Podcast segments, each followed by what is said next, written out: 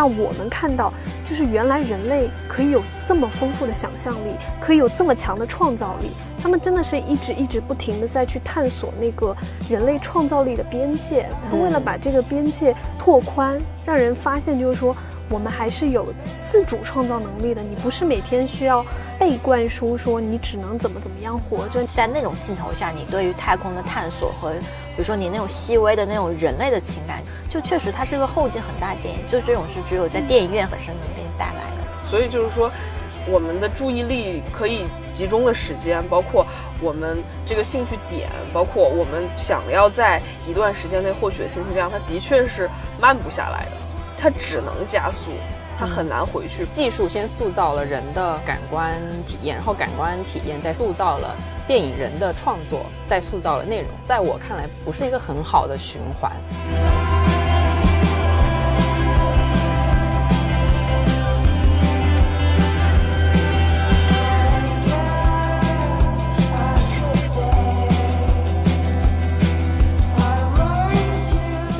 这里是没理想编辑部，我是乔木，我是毛主席，我是林兰，我是小七。我们这一期决定来聊一聊电影院这个话题，因为其实这个话题我们很早之前就想聊，但是因为当时也有很多人在呼吁，希望电影院尽快回来，然后我们也觉得等我们录完了再播出来，电影院肯定已经回来了。万万没想到，这个疫情一波未平一波又起，电影院近期回来也不是很可能了。所以我们就决定从我们的角度来，不是那么专业的聊一聊我们跟电影院的故事。因为我们之前也有过一个选题叫做“都市避难所”，很多人就说他的都市避难所就是电影院。电影院在很多时候都给过我们一些抚慰和一些支撑吧。所以我们先聊一聊几个问题。第一个就是你第一次去电影院看的电影。这就要讲到很久很久以前，其实我也不太记得，我感觉是小学的时候，就是学校组队去看什么刘胡兰之类的那种爱国片。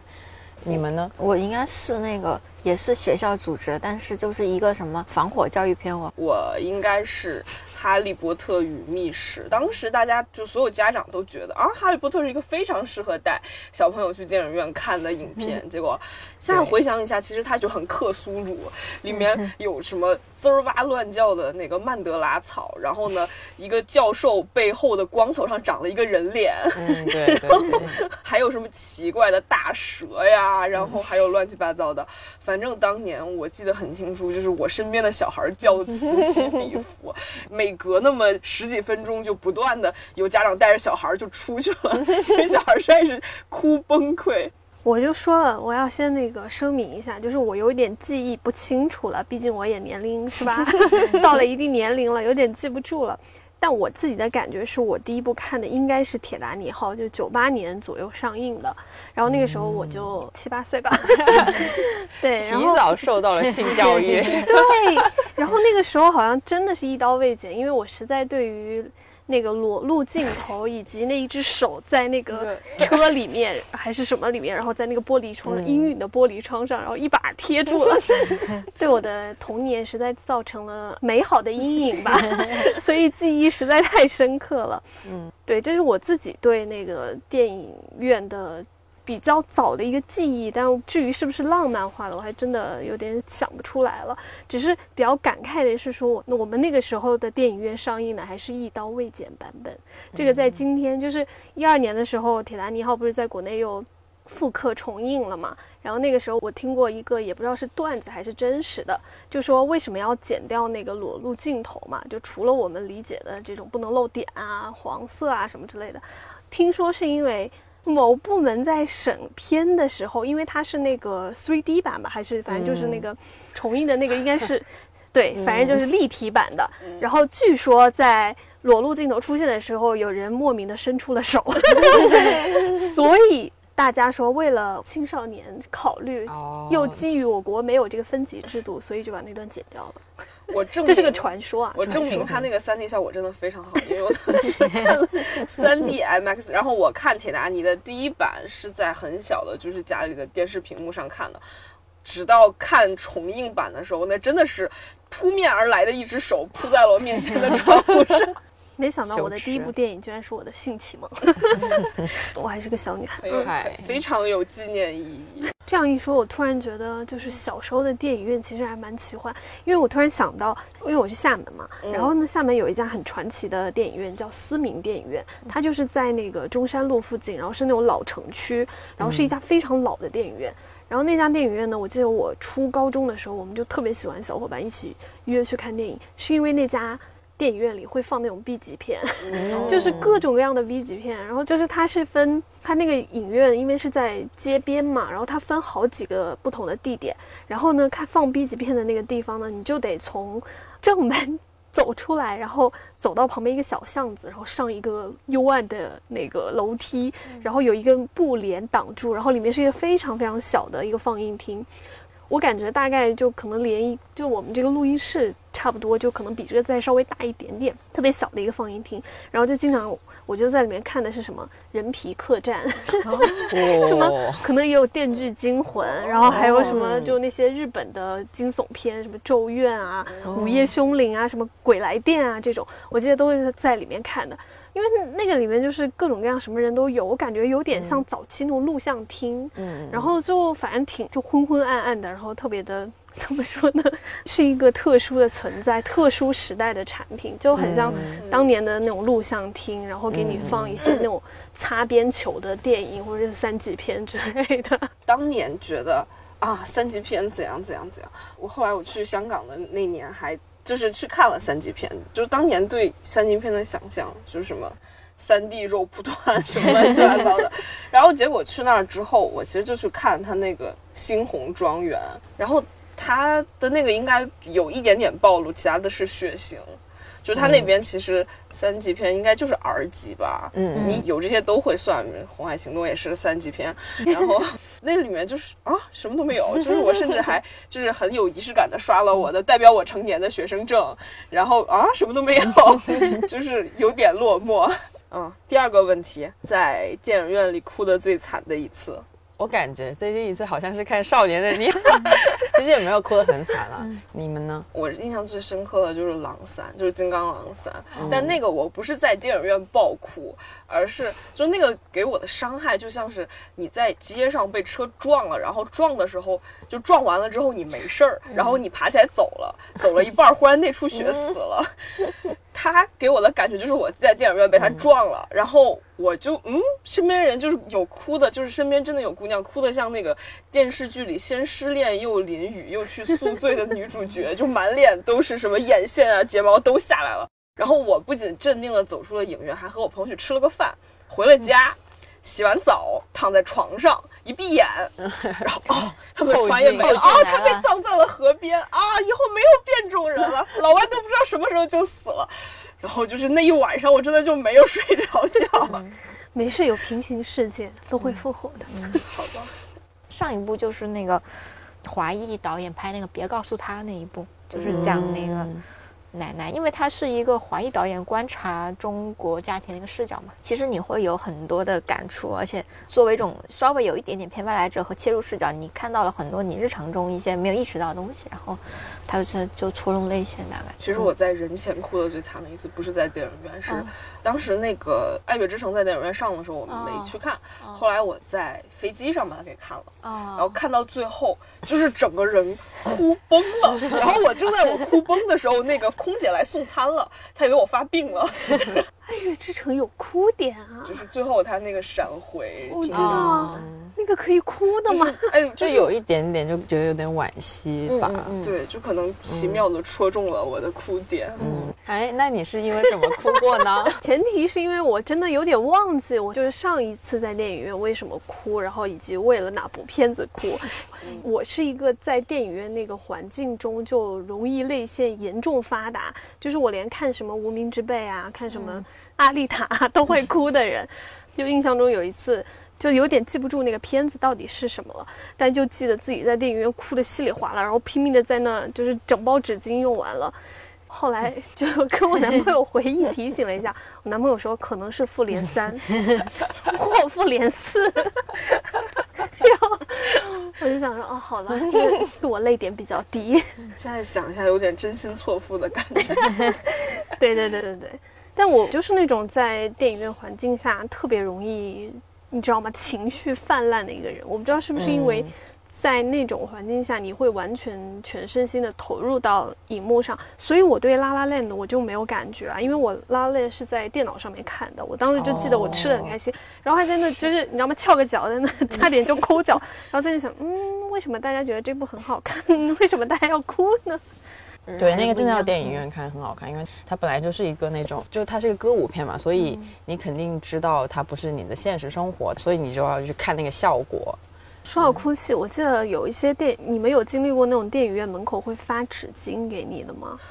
我没有。哦，《寻梦环游记》对对对，《寻梦环游记》我记得发了，真的是的。而且《寻梦环游记》还有一个不知道是不是江湖传言啊，就是说当时这个片儿的档其实它不一定能过，就是迪士尼也没有做准备说它真的能在中国过，就是包括它送审的时间非常短，但据说是给广电审片的那群老头。在审片的时候抱头痛哭，然后他就过了。老干部们的品味是有点奇怪，就是因为其实给广电审片的都是一些北电、中传，包括那些学校教电影的老师，就是对，都是一些中年男性。所以你想他们是，而且他们，然后他们就因为那个哭了。对，就是他们审片的时候其实是很枯燥，因为我有一个。我们影视课的老师就是给广电审片的，然后他就是说很枯燥，因为他们审的百分之。七八十的片子我们不会看到，就在他们那儿就过掉了，因为他们那么爽，那还枯燥，对，就很烂，因为就很烂。他们审的也不是进口片啊，那那也是，就是国产片，就是进不了院线标准的国产片。然后他们要当当工作一样，一秒都眼睛也不能眨，就把它给审完，还要写小作文来说啊，为什么它不能 过，就很痛苦。有道理，但比如说像《寻梦环环游记》，我当时没有像想象中哭的那么惨，因为我所有就是身边看过《寻。《梦环游记》的朋友就都发朋友圈说真的太好哭了什么的，然后可能因为这个就把我的那个泪线泪点设的比较高，然后反而就是后来看也哭，但是没有那么的惨烈。对，我记得很清楚，那个我看的时候，最后散场的时候，旁边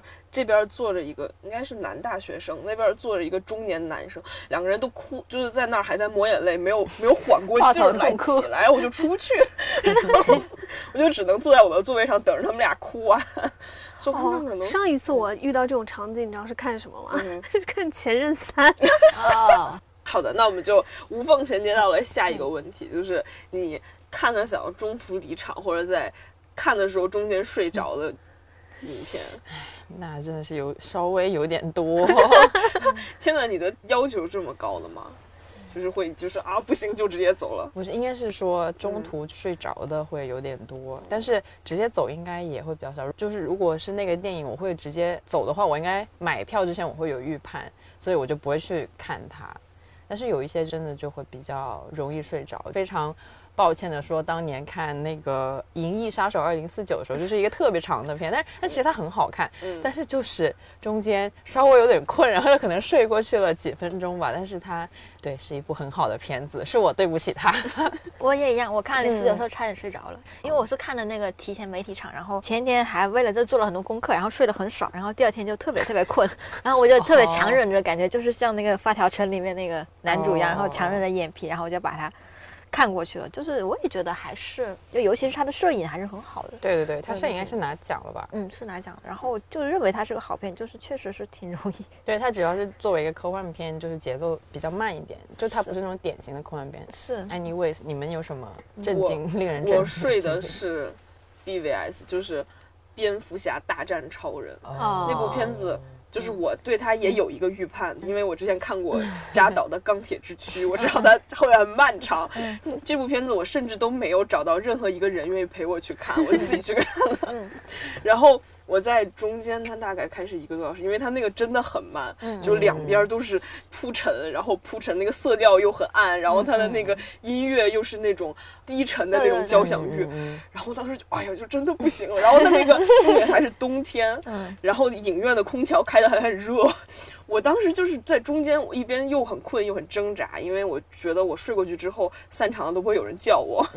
然后我中间大概就是在。挣扎中睡着了，可能十几分钟吧，后来又醒了。嗯，就是我有个朋友，就是你这个角色，就是我硬拽着他跟我去看，然后他就睡着了。我觉得他确实是拍的有点太粉丝像了，然后又太沉闷了，而且大家会抱着一种看漫威大片的心态去看他，很多人。然后就是你说那个，就说看到想中途离场的，我就想到一部叫做还挺不是很有名，叫做《反转人生》，然后是夏雨和闫妮主演的一个片子。然后因为我跟蓝妹一样，也是一般我可能去电影院之前我会看一下口碑，就觉得不好就不去了。然后那部是因为我跟我老公他们几个中年直男去看的，然后他们就看得很开心，因为我觉得那个片子是很男性视角的一个片子，然后他们就看得很开心，然后就是觉得那种男人的幽默吧。然后，但是我不说性别差异啊，但是我可能就不能 get 到那个那个，所以我就当时看得很愤怒，就是我觉得他可能会有很多刻板印象在里面，然后就当时差点就想很想走，就唯一就是这一部，别的一般我们都没有特别想离场的。还有一部我印象很深是那个叫《奇门遁甲》。还是徐克的，好像。然后那部我也是有点，嗯，就感觉它是一个高开低走。然后看到中间，我整个人都在那晃，一直在问自己我是谁，我在哪，我为什么要看这部剧？然后我记得那还是一个周五的晚上，然后当天我记得我本来还要加班，然后我是翘了加班，然后去跟男朋友一起去万达 CBD 看的，为了看那个 IMAX 场。后来真的是看到中途的时候，我整个人就。我为什么不回去加班？加班使我快乐，就一直在给自己洗脑，这个就让我想起了之前。去年还是去去年前年的时候，那个什么毕赣的那个《地球上最后的夜晚》，对，就其实它是一个很文艺的片子，文艺到必须是文艺人群才应该去看的。结果他们公司就搞那个什么跨年跨年营销，然后搞得很多人去看，感觉应该就很多人很不满，就是也看不下去啊。看完以后就怒，就是那种恶评，就很愤怒那种。好像我记得当时他那个《逃票票猫眼》评分都已经跌到几，可能跌到四五分左右了，或者更低一点，就是史无前例的感觉。是我记得当时他那个评分好像快和《小时代》打平了。哇，那也是有点惨哦。但是他豆瓣评分还可以，就豆瓣评分也在七左右。对，毕竟豆瓣可能上面的人还是比较维护毕赣的吧。对，是是。所以电影还是要。对，是的 正确的给正确的人看，找到自己的受众群体就好了，不必要就是 非要大众化。对对，嗯，主要是他那么着，可能也是因为他一个文艺片投资太大了。我记得当时好像是《路边野餐》得了奖之后，然后我就啊看到了希望，我们要给他投钱，然后去请汤唯。然后我记得他当时投了好像两千万吧，就是他那个再作为一个文艺片回本的话就很难，没有文艺院线是吧？对，我 我们班有一个同学的毕业论文就是写的文艺院线，他看完题之后换题了，没有，是国内的没有办法做这种研究。对，国外的艺术院线还是蛮多的，但是虽然我对这个产业我不太懂，我我只是觉得是不是就是因为审查的原因，可能导致我们这边没有那么多文艺片，所以就艺术院线。可能做不起来，在纽约那边，我们学校隔壁就有一个，然后厅也是很小哦。我是在那边看的《小偷家族》。嗯，我觉得跟受众群体有关系，就是你有没有这样的一个群体，在这个市场够不够大？我记得我忘了是看一篇什么产业分析的文章，大概意思就是说，国内的文艺院线为什么这么难？嗯，是因为国内的这个市场撑不起来，它建这个文艺院线所要承担的一些运营成本啊等等，就是。要知道，像国内影院，就是像大家培养起来这种去电影院看电影的习惯，其实也没有很长的时间，就这几年。对，所以要在这里面再筛选出一批愿意去看这种文艺片、文艺电影或者是艺术影片的，其实更难。所以，我我觉得还需要一定的时间去积累。嗯嗯，我也觉得还没培养起来呢。就现在去建，可能就容易扯着。不过现在你说，如果是建的话。会不会就成了贾樟柯主场？所有艺术都在放贾导的片子。不过现在有那个艺术联盟的那个电影院，新艺联，嗯，对，有，就感觉还是稍微好一点点吧。包括北京、上海有电影节嘛，其实也差不多，就只不过你只能在那个时候去看。嗯，对。因为我比较想知道你们有没有那种，就是比如说你很后悔没有在电影院去看的影片。我哎。疯狂的麦克斯在三在中国上了，在内地不知道，其实我没有看过。那个是我在电脑上看的，嗯，就是哦，被震惊到。我觉得那个要是能在电影院看的话，真的会非常非常的爽。我是一九一七。嗯，因为一九一七我是其实也是受疫情的影响，所以它才没能在国内影院上映。然后我当时是在电脑上看的，然后还好像还是因为稻城讲的这个，我在家窝在那儿，就是为了去找一些截图，然后去了解他到底在讲什么，然后去看了那部。就是很强烈的一个感觉是，如果这部电影能在电影院上映的话，应该会效果非常的好。可能是因为我对那个诺兰的《敦刻尔克》实在是印象太深刻了。嗯那部当时我在电影院看到，整个人就是可能愣了，就是电影结束，我可能还愣了很久，没有回过神来。就是他抛除了那种上帝视角之后的电影，嗯，真的就是太震撼了。我因为我也是敦刻尔克让我印象特别深刻，我还当时特地刷了三遍，我就就是因为他那个他给我的那种震撼，就是完全你是感觉到那种视听语言给你带来的震撼的那种新的尝试。嗯，他有多震撼呢？我看的时候，旁边那个哥们儿出去吐了。是因为晕镜头吗？对，因为敦刻尔克有一个镜头是跟着他从，那个就是他不是一直跟着吗，对对嗯对对对好吧。然后它还有那种上下转的那种镜头，啊就是像你打游戏一样那种。我也是，嗯。比利林恩是我觉得我太庆幸去电影院看的那个一百二十帧四 K 版本了，嗯。嗯因为当时只有那个博纳，就是优唐博纳有那个厅，然后也是票巨难买，而且特别贵，我记得是两百四一张还是多少？一张，还是四百八，反正就非常贵的一个价格。然后我是还是从黄牛手上买的一个比较好的一个位置，然后我记得比利林给我那个冲击的感觉是，当时不是有一个镜头，他们去那个给他们表演，然后有一个镜头是只对那个比利的脸，然后他流下来眼泪嘛。我当时就，你知道吗？是无意识的情况下跟着他，眼泪就这样滑下来。所以你知道那个画面的震撼感，就我觉得当时我的在电影院的感觉是，其实我没有意识到他的剧情是怎么样的，我也没有意识到那个画面是怎么样的，我只是完全跟着这个画面的情绪在感受。所以当时他流下来的时候，我自己眼泪流下，我还 后来还反应了一下，说：“哎，为什么我哭了？” 就这种感觉，你知道吗？所以，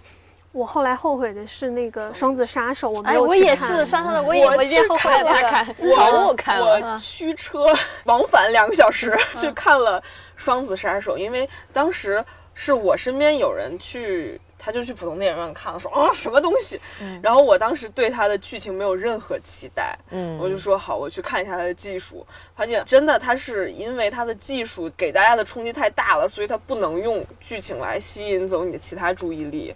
他的那个技术真的是另外一个维度的电影了，就是它和之前的那种普通的胶片电影是不一样的。我感觉啊，它故事就非常的好莱坞流水线，嗯，你不太会有那种沉浸的感觉，你只是旁观一下技术的进步。哦，嗯但是这个旁观的技术的进步真的是肉眼可见的进步。嗯，不要举到我的老例子，比如我们在看黑豹的时候，我们在看黑豹的时候，呃，猎鹰打黑豹看得非常混乱。双子杀手它其中最重头的一段打戏是在一个漆黑的墓地。你想一想，这个镜头如果在普通电影里面呈现的话，可能就是快剪，嗯嗯，然后呢正反打那么着，就是非常凌乱的，让你觉得啊，他打得非常激烈，但他不是，他的镜头切的也没有很多，然后呢，其实都在用一种长镜头来拍它。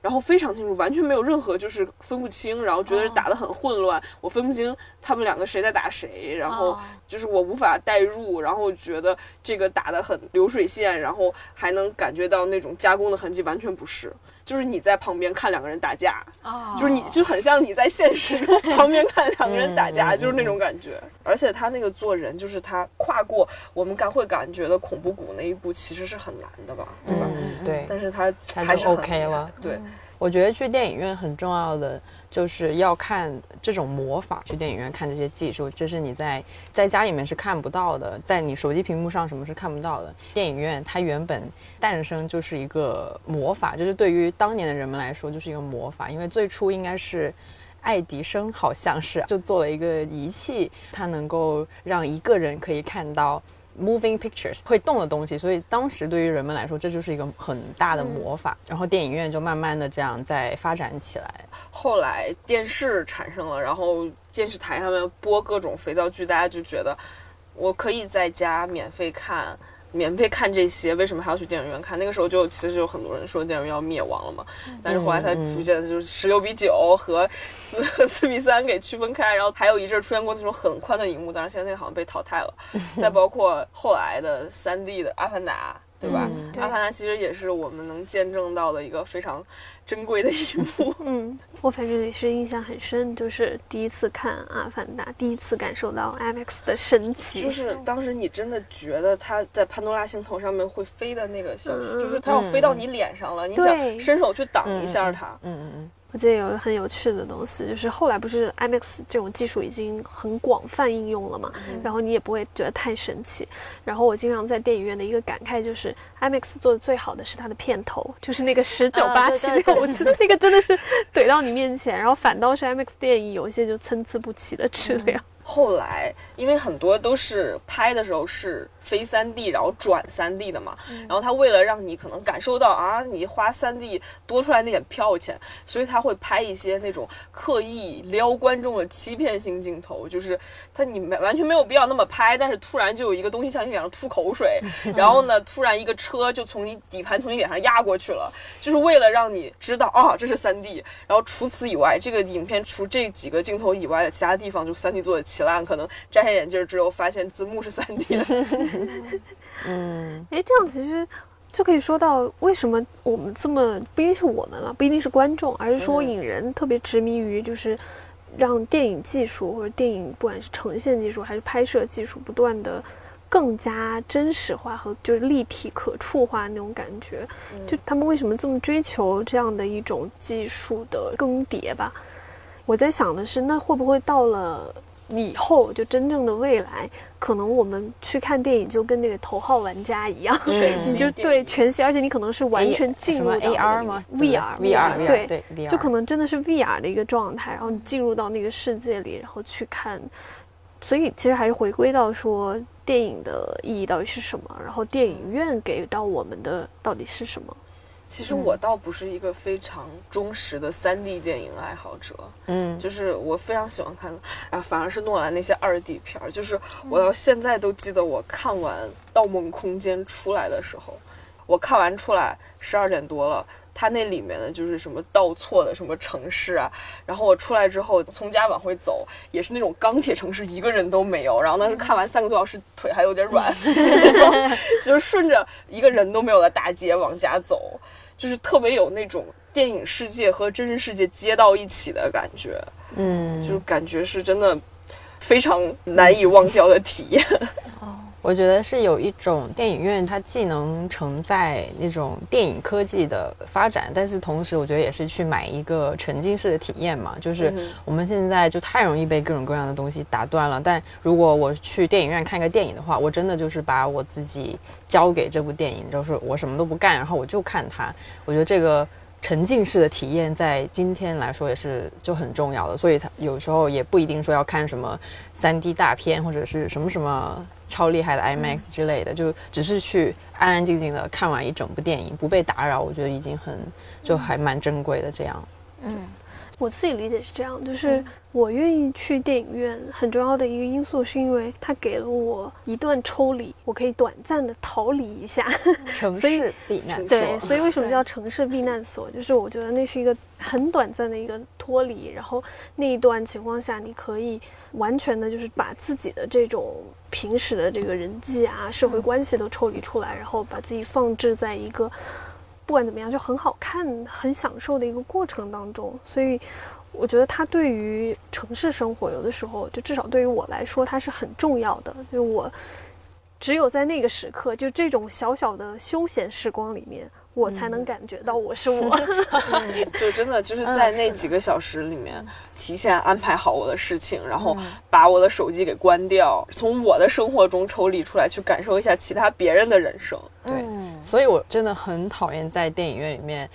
看手机的，真的，然后讲话讲的大声，我也非常讨厌。因为之前乔木写过一篇文章，就是大概是讲那个屏射，对吧？对，然后闪光灯那些，还有包括屏幕的亮度，其实都会干扰。对对对，如果就我自己的话，我真的是不到万一是绝对不会打开手机的。就算你那个屏幕调到最低暗度，其实还是很亮。就因为这是一个全黑的对环境下，还是很亮。就真的会有一瞬间，我本来沉浸在我的电影世界里面，突然就被隔壁的灯打扰了，然后。真的会很烦躁。对 我现在甚至都觉得，就是比如你去剧院，可能花更多的钱。我觉得他更多的钱里面，其中一部分附加费是有人去管那些在那里玩手机的人，会用红灯照他。因为去看的那个可能实在是比较贵吧，比如 六百块钱、八百块钱，你也不会就是特意一定要在这个时候跟旁边的人讨论。嗯，我就觉得啊，讨论可能就是少看一眼，损失二十。所以，所以就是因为花了更多钱，所以。所以就是干这些乱七八糟的事情的人少了很多，我会觉得他是含在那个票的附加费里面。好有道理啊，你这么讲。但我感觉电影院跟舞台给我的感觉不一样，是说电影院会让我更有安全感。你知道吗？在全黑暗的环境下，我感觉特别有安全感。就是那个情况下，你的我的整个人的心理状态是非常放松的。但这种放松在。平时的这种就是社会生活里面是很难的。我每次觉得我自己去电影院，就像是我是这个社会里面一一颗零件，就一颗微不足道的零件。但那一刻我突然，就是我可能是个螺丝钉，但那一刻我突然跳出来了，然后我在一个地方跳舞的那种感觉，就脱离了那个社会秩序，然后就很欢快，因为那块那个时光是属于我自己的，然后我很快乐在那个里面。尽管就是过一会儿还得回到那个位置上，就回到那个螺丝钉的位置上，但那一刻我是觉得我就是给了我一种暂时脱离秩序的快感。刚刚是突然想到，就是说为什么这些导演也好，或是就电影从业者，他们这么爱去追求，包括技术的突破，包括不同的呈现嘛？就比如像李安导演这种，他到底在追求什么？后来我想，比如说像《阿凡达》也好，《盗梦空间》也好，然后《敦刻尔克》也好，这种完全不一样的一个，就是他们是为了让我。我们看到，就是原来人类可以有这么丰富的想象力，可以有这么强的创造力。他们真的是一直一直不停的在去探索那个人类创造力的边界。他为了把这个边界拓宽，让人发现，就是说我们还是有自主创造能力的。你不是每天需要被灌输说你只能怎么怎么样活着，你只能怎么怎么样。就是在艺术的世界里，他们相对来讲是比较自由的。不论政治环境情况下，艺术还是相对比较自由的。然后他们，我感觉有的时候我会觉得，像这些导演，诺兰也好，李安也好，anyway，就这些比较伟大的导演，他们真的是在不断的去帮助我们去拓宽那个边，都不是探索边界，而是帮我们不断的把那个边界往外扩，往外扩，然后让你感受到啊，原来人类不管是精神生活还是创造力，其实是几度是很丰富的。你们不要轻易的放弃它。嗯嗯。所以他们的这些。大师的作品也是需要电影院这样一个环境来。对，刚刚毛主席让我讲那段，让我特别想起那个《地心引力》这个电影，因为《地心引力》也是也算是就是墨西哥三姐他们的一个就是一个尝试嘛，而且它也确实要在电影院看的一种很沉浸的电影，而且这个电影就在当时我对电影还没什么审美的时候，我看了觉得平平，但是它给你的后劲是特别大的，就是它让你理解到了，比如说你在那种镜头下，你对于太空的探索和。比如说你那种细微的那种人类的情感，就确实它是个后劲很大的电影，就这种是只有在电影院本身能给你带来的。我当时有这种感觉的电影是那个《星际穿越》，嗯嗯，那个我在电影院看的时候，其实我没有太大的感觉，也是属于那种后劲电影，就是回去之后我就一直自己在琢磨，然后呢去想什么第五维啊，然后第五空间啊等等等等。就在想那个时候，当你没有办法，就他和他女儿之间不是没有办法直接交流的时候，那种情况就是会逼迫你一直去思考，说到底人与人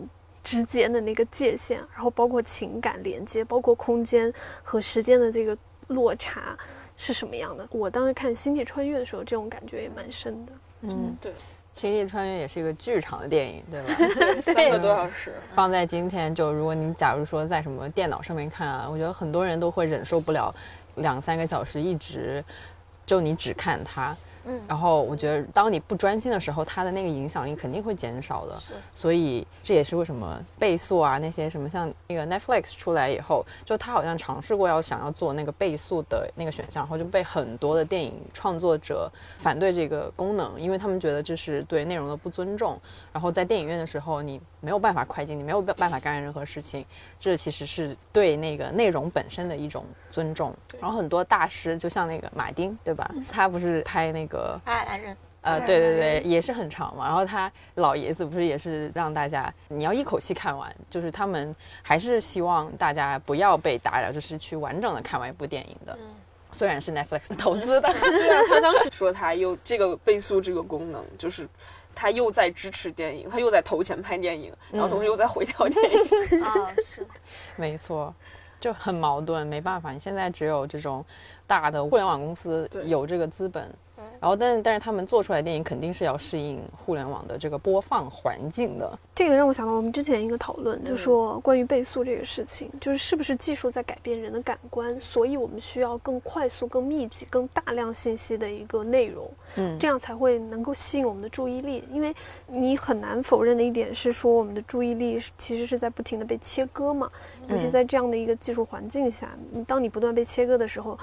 你怎么样去保证人？能够花，比如说两个小时甚至三个小时的时间，去很专心的看一个内容吧。我觉得这个是一个困境，就是两难。但，反过来说的话，这其实我觉得也希望电影工作者能更尊重观众。就是当你如果真的能提供让人愿意去花这样的时间，花我生命中的两个小时、三个小时去给你这一部电影的时候，你的内容起码要对得起观众吧。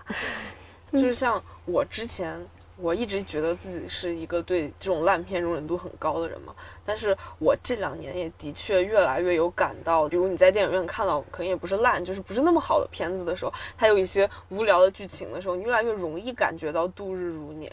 嗯，就是甚至就是啊，我实在是有点想把手机掏出来 的时刻。但是以前这种时候其实是很少的，就很烂的片子你也能啊，就无所谓把它看过去。所以就是说。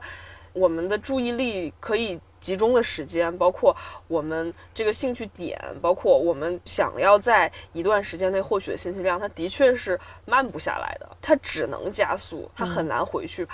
比如我们现在上一些电影课或者干什么，就不得不去看一些很以前的片子，然后呢，你当然也没有。影院的那种环境，你只能在自己的电脑上看。有没有感觉到痛苦过？当年《让子弹飞》出的时候，我记得它一个很大的宣传点就是说，编剧的时候也在计算多少秒一个笑点，在多少分钟一个炸点，就让你的注意力一直集中在上面。我当时在电影院看的时候，也的确是这样的，就是我全程那个神儿都没有跑掉过。然后直到我一阵时间前 又在好像是在 B 站还是在哪里上了，我说我去看一遍带弹幕的。然后就看，觉得它虽然还是好，但是那节奏明显没有当年那么惊艳我了。的确，我还能从里面看到很多空档。你再看现在你在电影院能那种一秒都不跑的电影，它的确是速度越来越快了。嗯嗯嗯，某种程度上也是一个挺悲哀的事情吧。我觉得也有一点，就如果所有的电影都要靠这种方式去抓住人的注意力的话，那。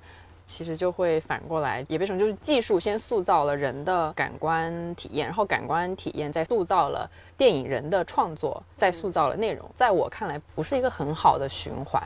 嗯，所以可能这种时候就需要有什么艺术院线啊，来保证一些 就是该看的人去看的那种东西吧。可能我们现在回忆起以前的电影，它给你那种好的感觉，很多时候是就它跟你产生过的一种链接，就包括你在那个情境下你的一些感受，包括你经历的一些事情，在它上面，你感觉到了什么一种复刻，一种解答，所以它在在你的印象中有非常高的地位，或者是一个非常好的印象。因为你这个让我想到，就是我们现在去怎么去看什么样的内容是好或者不好，不单是电影吧，就任何所有就是与内容相关的，就是与呈现出来内容相关的东西，我感觉很不好的一点就是说，好像大家都很强烈的想要去找共识，或者是说找共鸣，他们一直在找一种情绪，然后那种情绪是说我的某种情绪需要通过。电影也好，或通过某种内容来传递出去，这个才是我认为值得我花时间去看的内容。就是感觉他期待的已经不是你坐在那儿被电影惊艳，对。他是希望在电影重述一下你的想法，对，然后自己感到满意。但我忘记是谁说的，就是说，其实你在比如你在文学作品和电影里面找到啊，这就是我想说的时候，其实他什么都没有给你带来，嗯。只不过他把你已经有的观点给你重复了一遍，就哦天哪，好电影！但其实电影的作用不是这样的。嗯。对，贾导说过一句话嘛，我印象特别深，是说，是他近年来的一个感触，是觉得他对于寻找共识已经失去了兴趣，因为他觉得任何极端的观点，或者是能够形成强大共识的内容或观点，里面都有一种暴力性存在，就是强迫你去接受。哎，你们是看首映吗？我看过，我讲一下我非常印象深刻的首映，就是我第一次看首映是去看《哈奇夏》，那个时候是我初三的暑假。之前的《哈利波特》也都是和朋友一起去电影院看的，然后我当时就意识到，突然。突然北京哈利波特。继续，对，然后我当时也不知道之后会有神奇动物在哪里，我就觉得真的是最后一部了。嗯，然后呢，买的首映票和我同学去看。首映式当时有很多哈利波特论坛的人包场，嗯然后还有呃还有就是死忠粉丝，然后穿着什么魔法袍子，戴着帽子，然后围巾就去了。嗯，等我们进去看到最后的时候，印象非常深刻的就是我旁边的那个姑娘，我不认识她。然后他就突然趴在我肩膀上哭了，然后我就觉得，哦、就是虽然我们之前的电影经历可能都是和陌生人一起，就是互不冒犯的坐在一个场所里，然后看完了之后我们就走掉，但是首映式它是更有那种粉丝属性的，嗯。那么一些人。来那里进行了一种仪式吧，嗯所以更像是虽然我们不认识，但是我们在这一场的时候，我们可以抱在一起哭，哭完了之后我们还是不认识，我们就走了。但是 这一场其实给我留下的印象是很深的，包括我记得散场了之后，应该是两三点，我和我同学就在走回家的路上，还在立交桥下看见了馄饨摊儿，那是我这辈子第一次看见这种东西，我到现在都不确定是不是我的 我的幻想。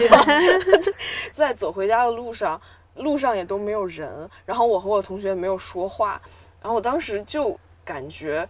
之前《哈利波特》都是别人陪我一起去看的，然后那个时候正好也是初三嘛，很多之前的同学分到了不同的班，分到了不同的学校，然后之后也没有《哈利波特》了，也没有人陪我看了。就感觉像是那叫什么，长大就是死去一点点，就感觉这部分从我的生命里就是过去了。然后这可能就是我非要去看这一场首映，然后现在记它记得很清楚。嗯嗯就首映它有一个挺有趣一点，就是它会有很多掌声。就一般看电影，我们可能看到精彩的，可能就在心里面会觉得挺好，或者触动到我，但是一般你不会鼓掌。但是看首映的话，一般他那种粉他会为里面那种精彩镜头而鼓掌。就是有这个粉丝属性嘛。是的嗯，比较印象深的就是海王那一场，就是因为海王是温子仁导的，然后它里面不是有一场那个很克苏鲁的那一场嘛，就是那个海怪通打起来，然后嗯那一段当时就记得很深刻，然后电影院里面就是 DC 和海王，就温子仁的粉丝就在那一段就鼓了好几次掌，感觉到一种共鸣吧，或者就是说大家一同喜欢一种东西的一种那种热烈的心情。嗯我看过比首映粉丝属性还强的就是粉丝包场，啊啊因为当时 X 战警和那些就是漫威，它是有粉丝包场的，就相当于我看那场应该是逆转未来，嗯他当时已经。下映了，但是他还非常小作坊，他在组建一个 QQ 群，然后在 QQ 群里面凑够人数了之后，他联系影院，影院可能还有当时的拷贝，嗯。或者怎么样，他就说可以，你这个一个人多少钱？然后呢，如果这个群里还会有一些画手或者怎么样，他还会做一些什么明信片啊、小扇子呀，然后他提前去做一批，等你到现场的时候，每人发一个，就是纪念场纪念品。那个就不光是粉丝属性了，就像在看球赛一样。就是你看这种电影，如果是就是你是粉丝，你去看续集的话，你可能就会对他有很强的感情，然后你可能看到一些情节的时候，你想大叫或者怎么样，但是害怕扰民。对对对就在粉丝上面不会这样，大家互相扰，是是是就是是谁比谁都更扰。比如出现大叫出来各种梗，嗯真对对对像真的像是在看球赛，不太像是在看电影。是电影院作为一个城市空间，我觉得是很重要的。很多一些城市主题的电影，然后它都会包含电影院的这个情节。那你们有什么就是在北京或者在之前的城市很喜欢、经常去的电影院吗？我刚不说了吗？私营电影院可以看 B 级片的那个。可以。你那个还存在吗？前两年回厦门的时候，我还特意去找过，好像是在，但是他已经不播那种笔记片了，就有点可惜。有点可惜，转型。就他好像会播那些，就是不是很主流电影院会放的那些片子，比如说那种小众的，反正也比较笔记，但有点像那种网络电影的感觉，他就会放这种。唉，失去了它的光彩。小青呢？我应该就是那个电影资料馆。就感觉是留在北京的理由之一的电影资料馆，就能看到各种老片上映。然后还有很神奇，就是我们家一个名字毙掉的一个小电影院，这厅很小，一个厅可能也就三四排，所以人很少，它有很多个厅，就你经常。能在里面看到那种，比如说快下线的一些好片子，可能来不及去看的，但是你知道他那一定会有，他就能够给你提供一种安全感，就是你知道你可以不用那么着急说去赶一些片子，你在那你都能看到。我觉得可能是跟他那个院线经理选片有关系吧，影院经理，因为本来我肯定不会认识那里面的那个人嘛，在这种时候你反而好像跟他的有一点共鸣，因为他总会选一些不管是说像什么别告诉他呀、理查德注么的挨个这种。小众的好片子，但它就是这个电影院，它总会有来上，然后你就会给你提供一种很特别的感觉，就是这种小电影院。我的话可能就是我们家旁边的华星吧，就是我之前一直感觉我对他的喜欢有很多时间滤镜在，因为的确是从小就在那儿看电影，然后包括他在以前还出过那种四部连看啊，就可以一路看到天亮的那种，是很神奇的经历在那里，直到。之前是我去那儿看嘉年华，嗯，他给我印象很深的就是我那一个小厅里面的人，几乎百分之八十的人都是等放完所有字幕才走的，嗯嗯，然后觉得啊，这真是一个好地方。哎，我比较想知道，就是因为刚才蓝妹说，觉得就是一座城市是不能少的电影院嘛，嗯，但是其实疫情影响下，很多电影院要不就是关张，然后至今也都没有复工。对你们，你们觉得有什么影响或者什么遗憾吗？就是大概疫情我在家待的第一个多月的时候，我就非常的想去电影院看点什么了。嗯，我也是，那时候感觉我真的是这五六个月来，然后没有电影看的一个很强烈感觉是好空虚啊，所以就一直在找那些就是。片子就是网上能看的一些片子去看。我还记得疫情期间，我还在头条系吧看了《囧妈》。哦，我也是，我也是在上面看。我还特意去研究了一下它的黑客，因为我真的不能容忍在手机那么小的屏幕上看它。我还专门搞了一个，对对，弄到我的电脑上，好像插了一个什么线，然后呢，一个神奇的方式弄到我的电脑上，然后把它给看了，但是也没有怎么样感觉。我感觉如果它不是线上的话，它不在我的贺岁档的。要看的电影的排列里面，就我应该会先看女排，再看浩然弟弟，然后，然后还有什么东西来着？紧急救援，啊对，然后再看紧急救援，然后就没有了。我是这样打算的，没有把囧妈放在眼里。我也是，我当时特别想看是《唐探三》，也是浩然弟弟，浩然弟弟。然后那个女排夺冠，对女排特别想看。我主要是想看黄渤。而且我觉得，如果婚姻故事我能在电影院看的话，可能我 也是。当时也是想着要上去。爱尔兰人不是据说也要引进嘛？然后也是因为疫情，全都那个全都没了。嗯，唉，我觉得没有了电影院，可能就跟疫情不一定有关系。但是如果说一个城市没有了电影院，那暧昧的人要去哪里确定关系呢？很多都是，就是我也不是很多都是在电影院里面牵手吗？对，然后就是本来就是暧昧，然后哎，我们去看电影，就可能就是这样碰一下，然后 那样碰一下，然后就哎，然后就抓住，并不是，不是，真的不是，是不是是不是个人经历的原因？很多特别期待，比如说什么一九一七这种，你觉得必须要在电影院看的片，你就看不了了。就是你每次看到他讨论的时候，你就会心里面觉得缺了什么，一点遗憾。我觉得就是电影院倒闭之后，确实可能对于日常生活你不会觉得有太大的影响，也不会觉得怎么样。但如果你稍微停下来，就是不去干一些，比如说日常生活的事情，当你有一个空闲时间的时候，你还是会觉得少了点什么。嗯。我记得前两天看贾樟柯导演微博上面发了一个，我觉得还蛮感动的一小段讲述，就说他说他的同事们，因为平遥电影院不是也关了嘛，就没有任何电影院在营业。嗯，他说但是他的同事会每天去清扫无人的电影院，然后说会每隔几天就让每台放映机在屏幕上打上一束光。嗯，哇！我当时听到这个，我就突然的那个眼泪就。嗯，哎，有点控制不住，就觉得其实有的时候电影就像是那一束光，它就会打到你的生活里，突然的就照亮了一点什么，它可能就是那个黑暗里面的就一束希望。